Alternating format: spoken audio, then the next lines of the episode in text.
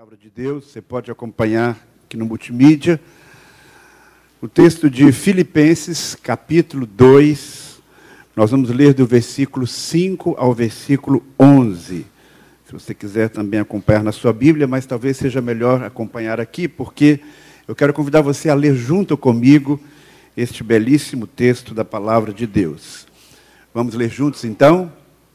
Seja a atitude de vocês a mesma de Cristo Jesus, que, embora sendo Deus, não considerou o ser igual a Deus, era algo que devia apegar-se, mas esvaziou-se a si mesmo, vindo a ser servo, tornando-se semelhante aos homens, sendo encontrado na forma humana, humilhou-se a si mesmo e foi obediente até a morte e morte de cruz. Por isso Deus o exaltou à mais alta posição e lhe deu o nome que está acima de todo nome, para que ao nome de Jesus se dobre todo o joelho, nos céus e na terra e debaixo da terra, e toda língua confesse que Jesus Cristo é o Senhor, para a glória de Deus Pai. Amém. Nesta noite nós vamos refletir juntos sobre o tema que você tem aí no boletim que está na sua mão: desapego, o caminho trilhado por Jesus no Natal. Vamos orar. Querido Pai do céu, te peço que nesta hora cada um de nós esteja preparado para receber a mensagem do Senhor Usa, ó Pai, a minha vida para transmitir esta mensagem com sabedoria e no poder do Teu Santo Espírito. Em nome de Jesus. Amém. Podem assentar-se.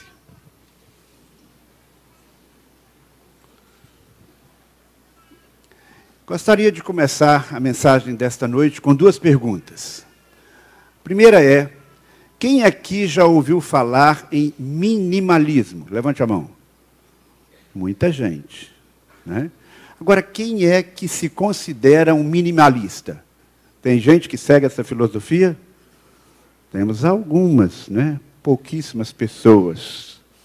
Uma das fortes tendências culturais dos nossos dias é o minimalismo.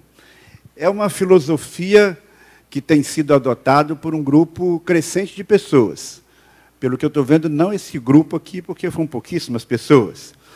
Não é a maioria, não sei se um dia será a maioria das pessoas, mas é uma proposta que vale a pena a gente refletir sobre ela e comparar com a atitude de Jesus e com as propostas de Jesus.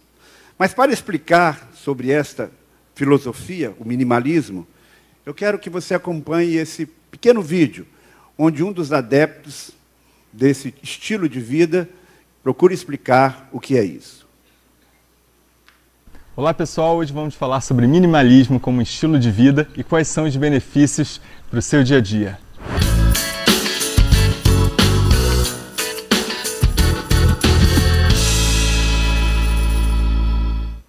Meu nome é Ian Borges, eu sou Lifestyle Freedom Coach, empreendedor e nômade digital. Hoje estou em Maiorca, numa cidadezinha linda que se chama Deia, e resolvi fazer esse vídeo falando sobre esse estilo de vida que, uma vez que você comece a adotar algumas dessas práticas, pelo menos, você vai ver um impacto muito legal, onde sua vida vai ser muito mais simples e tranquila. Então, primeiro, o que é minimalismo? Né?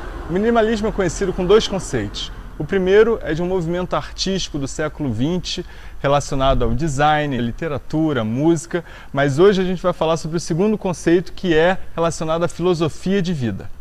Minimalismo consiste num mote muito forte que menos é mais. Ou seja, você conseguir viver com menos na sua vida, com mais flexibilidade, mais liberdade, maior desapego das coisas materiais que a gente acaba vivendo dentro dessa, dentro dessa cultura consumista, é, capitalista muito forte, onde as publicidades, as narrativas que a gente ouve de tudo que é lado, nos incentiva a comprar cada vez mais, acumular cada vez mais. E o minimalismo é o movimento contrário, onde ele te ensina e te ajuda a priorizar aquilo que realmente importa na sua vida, onde você vive com muito mais intenção, não só em relação às coisas que você possui, mas aos relacionamentos que você também cria na sua vida. Talvez você esteja perguntando: o que, que o pastor está passando na noite de Natal um vídeo desse, um vídeo sobre minimalismo? É que eu quero convidar você a uma reflexão. Não pretendo divulgar essa filosofia no sentido de que você seja um adepto dela, isso aí é uma decisão pessoal de cada um, mas eu quero construir algumas pontes mostrar as conexões e as desconexões entre essa filosofia que está surgindo por aí já há alguns últimos anos e a vida e a proposta de Jesus. Vamos então voltar à nossa mensagem textual. Meu desejo é que você possa, vendo a história de Jesus, relembrando a postura de Jesus, possa, na verdade, admirá-lo mais, amá-lo mais e segui-lo com maior fidelidade. Quando eu li esse texto, nós acabamos de ler nesta versão, a versão NVI, houve algo que me saltou aos olhos. Vamos ver, acompanhar de novo. Jesus, embora sendo Deus, não considerou ser igual a Deus, era algo que devia apegar-se. Apegar-se. O texto está dizendo que Jesus não fez. Ele não se apegou, ou, em outras palavras, ele se desapegou. E quando a gente pensa nesse verbo desapegar, a gente vai descobrir que esse é um dos verbos preferidos dos minimalistas. O que esse texto está descrevendo aqui é a encarnação. A vinda de Jesus a esse mundo foi precedida por esta atitude uma atitude de desapego. Só que a proposta que Jesus tem de desapego, ela é muito mais profunda e muito mais ampla do que qualquer proposta humana nesta direção. E eu não tenho dúvidas, meus queridos irmãos, que o caminho que Jesus trilhou no Natal foi o caminho do desapego. O caminho do desapego que ele trilhou ao deixar o céu. Quando Jesus está lá na sua glória, ele decidiu, em harmonia com o Pai, abrir mão de algo muito precioso para visitar o nosso planeta. Do que Jesus abriu mão? Quando ele tomou essa decisão tão corajosa. Voltando ao texto, não considerou ser igual a Deus, que era algo que ele devia apegar-se. Em outras palavras, Jesus, mesmo existindo na forma humana, ele considerou, não considerou o ser igual a Deus, era algo que deveria ser retido a qualquer custo. Pelo contrário, ele se esvaziou, assumindo a forma de servo. Nós todos sabemos muito bem que Jesus é Deus. E Jesus não deixou de ser Deus quando ele veio à terra. Seus milagres, seus ensinamentos deixam isto muito claro.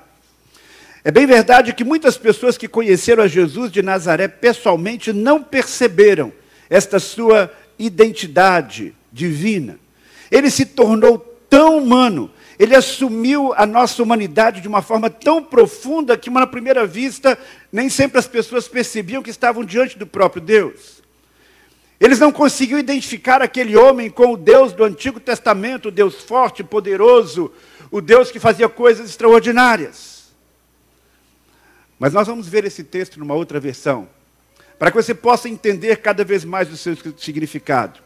Na versão de João Ferreira de Almeida, revista e corrigida, nós lemos Jesus, sendo em forma de Deus, não teve por usurpação ser igual a Deus, mas aniquilou-se a si mesmo, tomando a forma de servo, fazendo-se semelhante aos homens.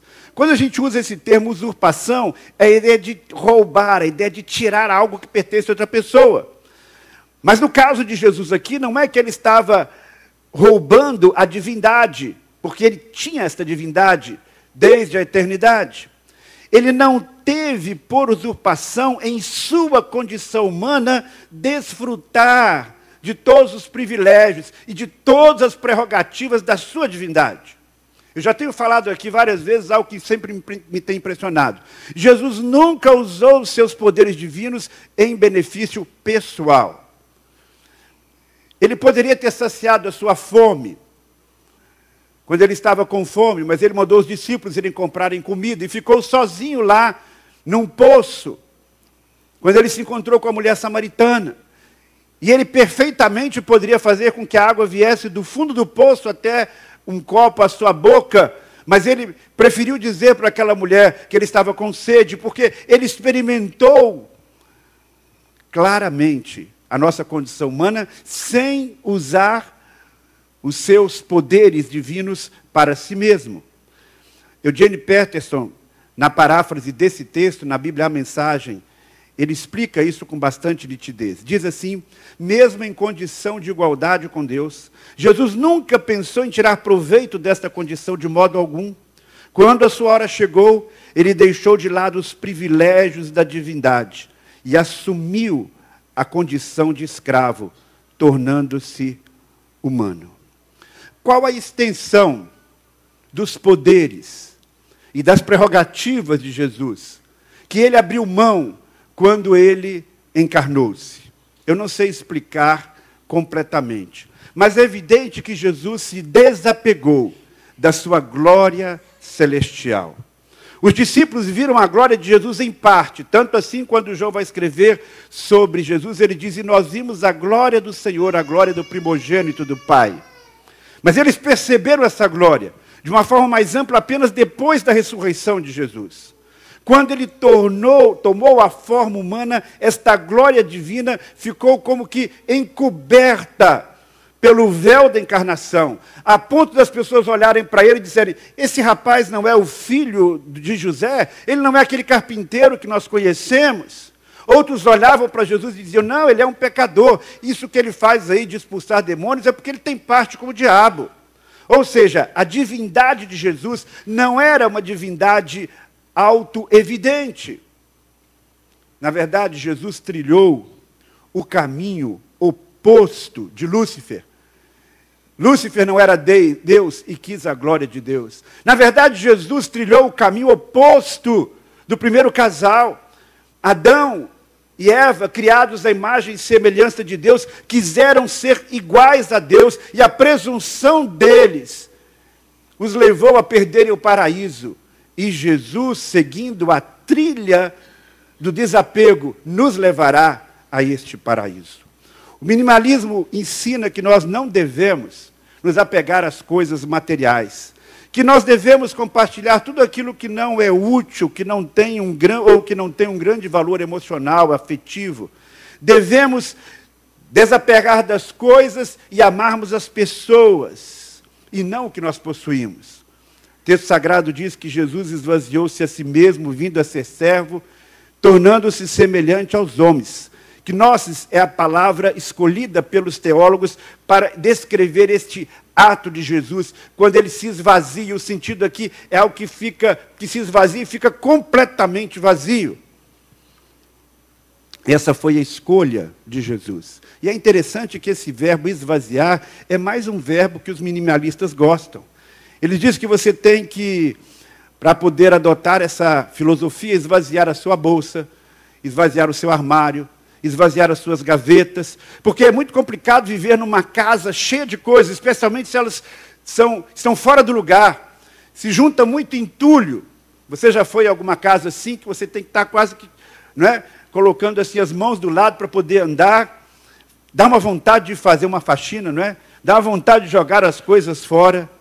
Mas deixa eu dizer uma coisa: Jesus fez muito mais do que esvaziar algo, muito mais do que esvaziar um ambiente entulhado de coisas inúteis ou coisas descartáveis. Ele esvaziou-se de quê? Ele esvaziou-se a si mesmo. Repito, ele se esvaziou de sua divindade, não porque ele continuou sendo Deus, mas na oração sacerdotal de Jesus, a oração que ele faz no final da sua vida.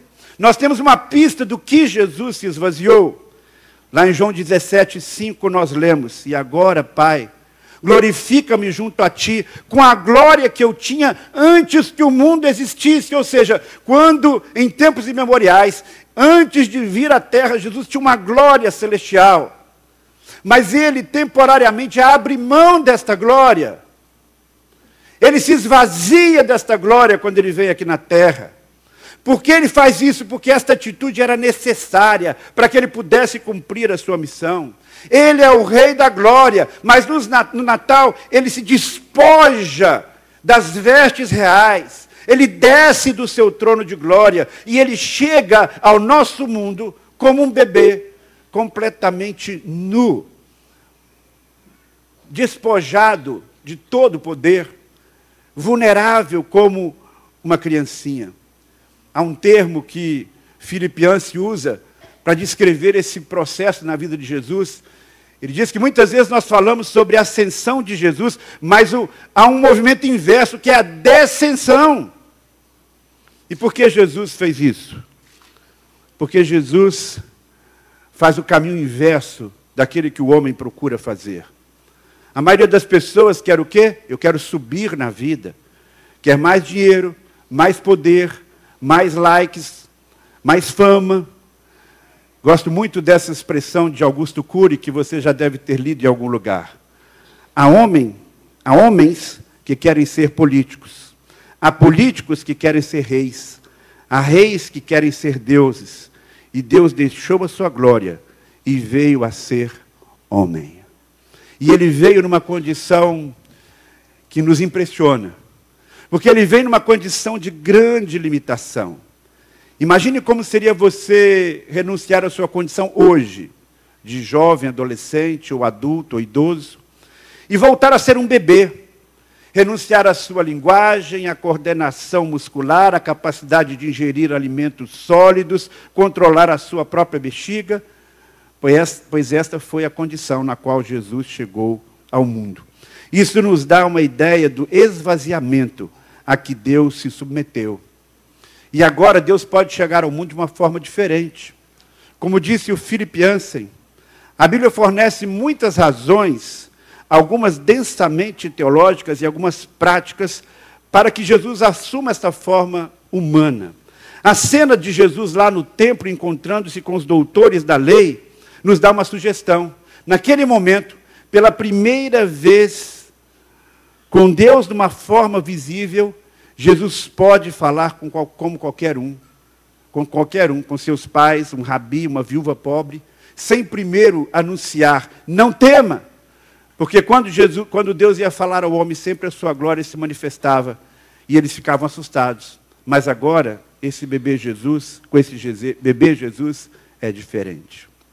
Em segundo lugar, o caminho de desapego que acontece no Natal. Esse caminho trilhado por Jesus é um caminho no qual ele continuou durante o tempo da sua vida aqui na terra. Jesus poderia perfeitamente ter chegado a esse mundo, meus irmãos, numa carruagem de ouro. Ou, se ele não quisesse vir rodeado de anjos, ele podia pelo menos ter nascido num palácio. Ou se ele não quisesse nascer num palácio, pelo menos numa casa mais decente. E não na estrebaria. Mas Jesus não optou por nascer num palácio em Jerusalém, muito menos lá na sede do Império Romano. Não. Eu fico pensando porque Deus, o Pai, e Jesus Cristo escolheram vir ao mundo, como diz o apóstolo Paulo, na plenitude dos tempos, e essa plenitude dos tempos ter sido há cerca de dois mil anos atrás. Será que não seria muito mais fácil para Jesus expandir a sua mensagem nesse tempo de comunicação imediata, se ele viesse hoje. Se Jesus viesse hoje, certamente ele encontraria uma sociedade que lhe proporcionaria mais conforto do que a que ele teve quando viveu aqui na terra. Ele certamente poderia andar de carro, ainda que não fosse um carrão. Quem sabe ele ganhasse alguma passagem de avião, sendo um palestrante requisitado. Ele talvez estivesse em alguns momentos numa sala com ar-condicionado. Ele teria os confortos da sociedade atual, mas quando Deus opta por vir ao mundo, ele vem num ambiente de extrema pobreza e simplicidade. Jesus anda pelas estradas poeirentas da Galiléia, da, da Palestina, a pé. Ele sente o frio no deserto, no deserto, nas madrugadas, ele sente o calor escaldante, ele vive no meio dos pobres. Na verdade, a sua família era muito humilde, ainda que não fosse numa linha de miséria, mas era uma família humilde. E Jesus se desloca usando sempre. Ele não se desloca para longe, ele não faz grandes viagens. E tudo que Jesus utiliza é tão pouco. Aliás, alguém já observou que praticamente tudo que Jesus tinha era emprestado. Ele escolheu viver entre nós como alguém que não tinha muitas posses. Ele não era patrão de ninguém, ele não tinha um emprego bem remunerado numa grande empresa. Como é que ele escolheu viver? Ele escolheu viver como um servo. Ele se esvaziou assumindo a forma de servo, tornando-se semelhante aos homens. Se Deus quisesse e o Pai concordasse, bem que ele poderia ter vindo numa outra posição social. E eu creio que eu, particularmente, não teria dificuldade de aceitá-lo como Messias.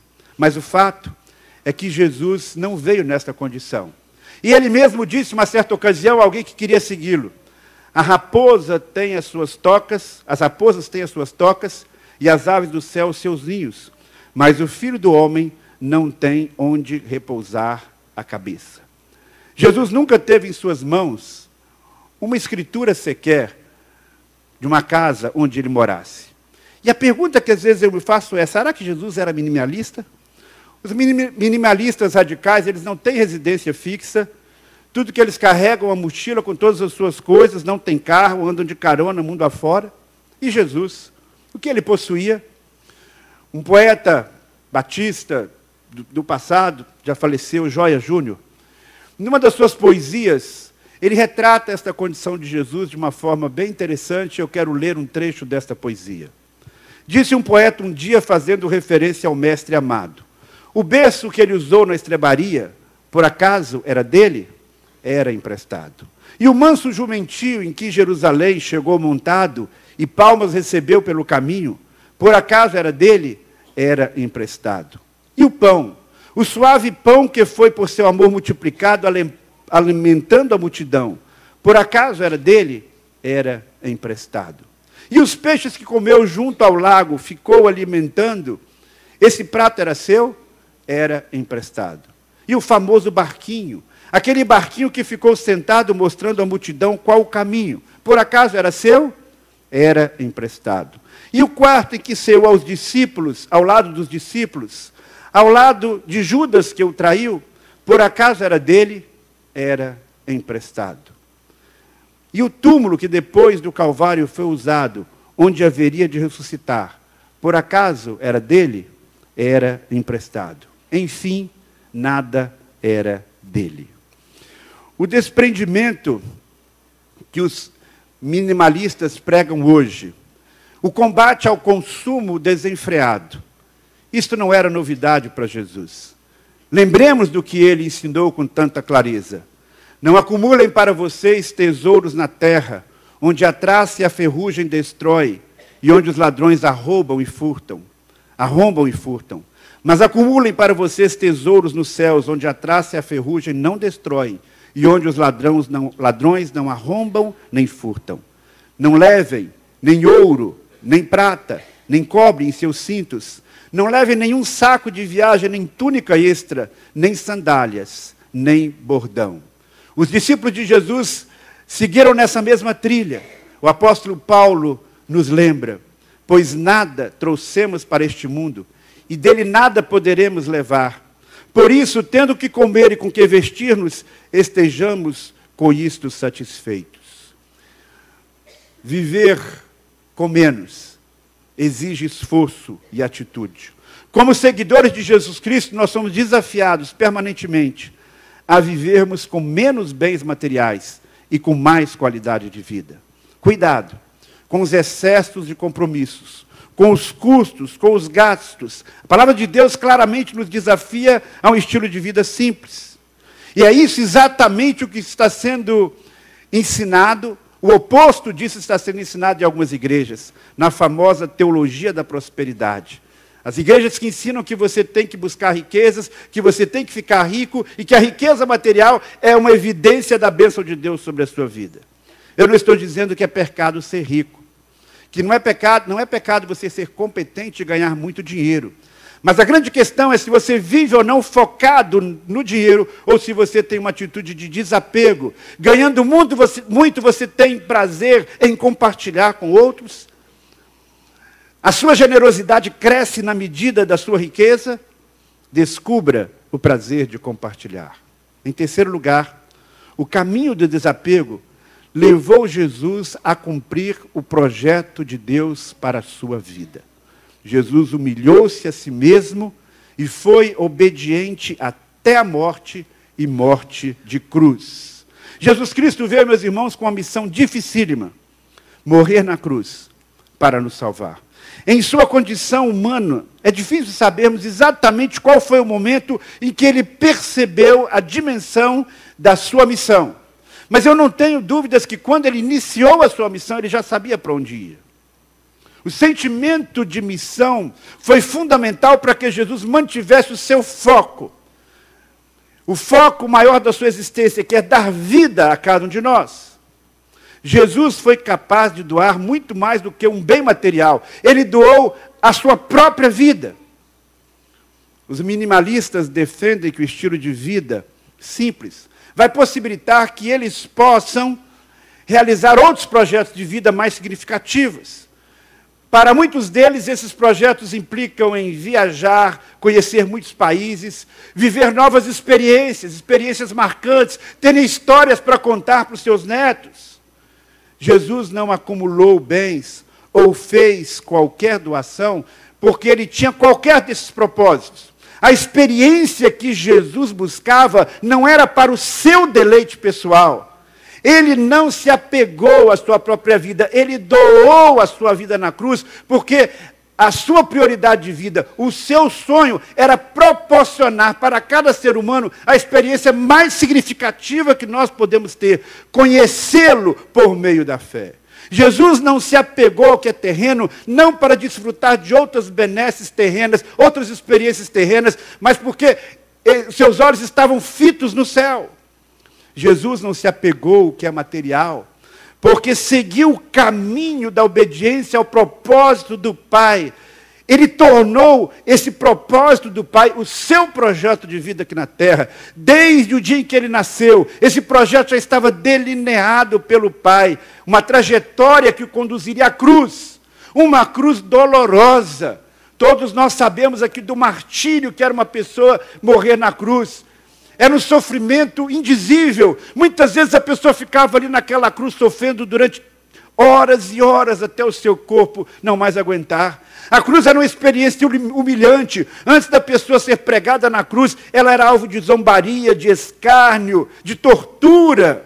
A cruz também era um símbolo de maldição. Lá no Antigo Testamento nós, nós lemos: Maldito todo aquele que é colocado no madeiro. Era uma pessoa considerada longe de Deus, mas Jesus Cristo assume tudo isso. E ele transforma esse instrumento de tortura, de martírio, em um símbolo daquilo que ele pregava e daquilo que ele vivia. Porque esse era o projeto de Deus. Qual é o seu projeto de vida? Se você opta, como Jesus, por um estilo de vida mais simples, isto não é simplesmente por você. Isso tem que estar conectado com um projeto maior de Deus para a sua vida. A cruz foi a maior bênção que Jesus poderia nos conceder.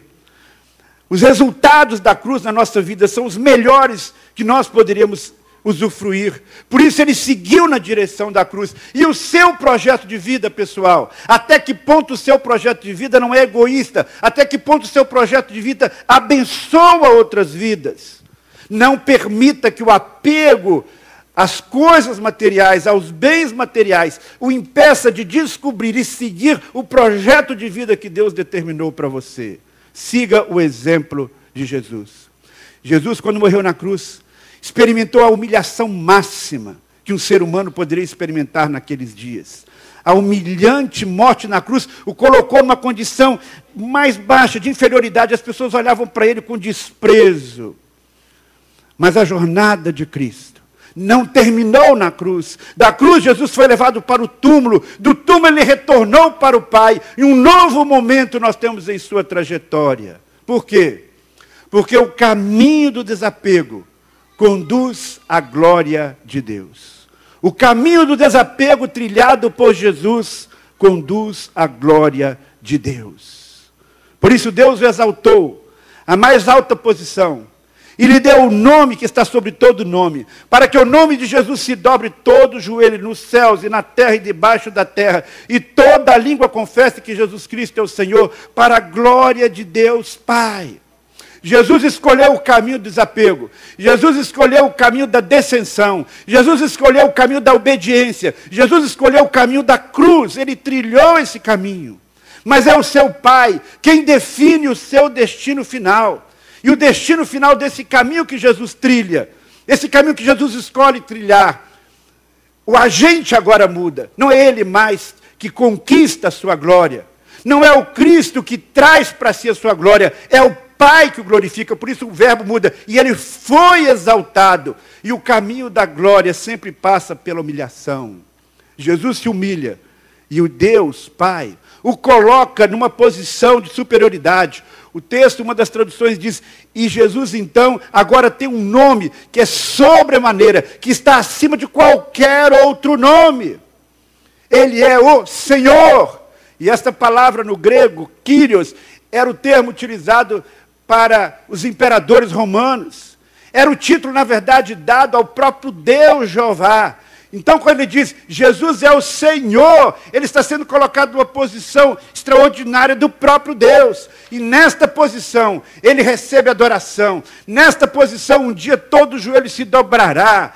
Toda língua confessará que Jesus é o Senhor. Alguns confessarão como que tran trancando os dentes, admitindo Ele é o Senhor. E outros confessarão com alegria, dizendo: Ele é o meu Senhor.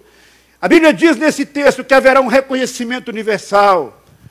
No inferno, debaixo da terra, na terra e, nos, e pelos anjos todos confessando que Jesus é o Senhor. Por isso, Natal é importante, porque esse começo, sob o ponto de vista histórico, que leva até esse final, ele começa com Jesus Cristo nascendo em Belém.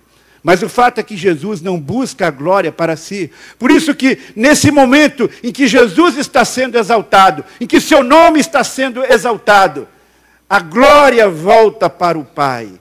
Ele devolve a glória para o Pai. O texto termina dizendo: para a glória de Deus.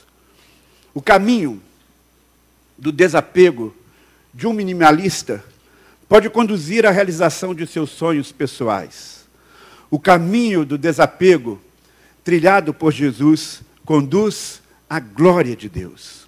O caminho do desapego, trilhado por um seguidor de Jesus, igualmente deve conduzir à glória de Deus.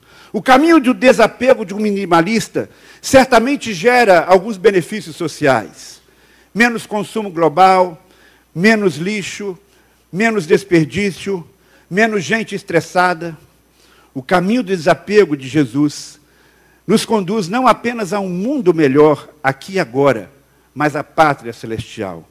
O caminho do desapego de um seguidor de Jesus sinaliza onde está o seu coração não somente aqui na terra, mas também na sua morada celestial, junto ao seu Mestre.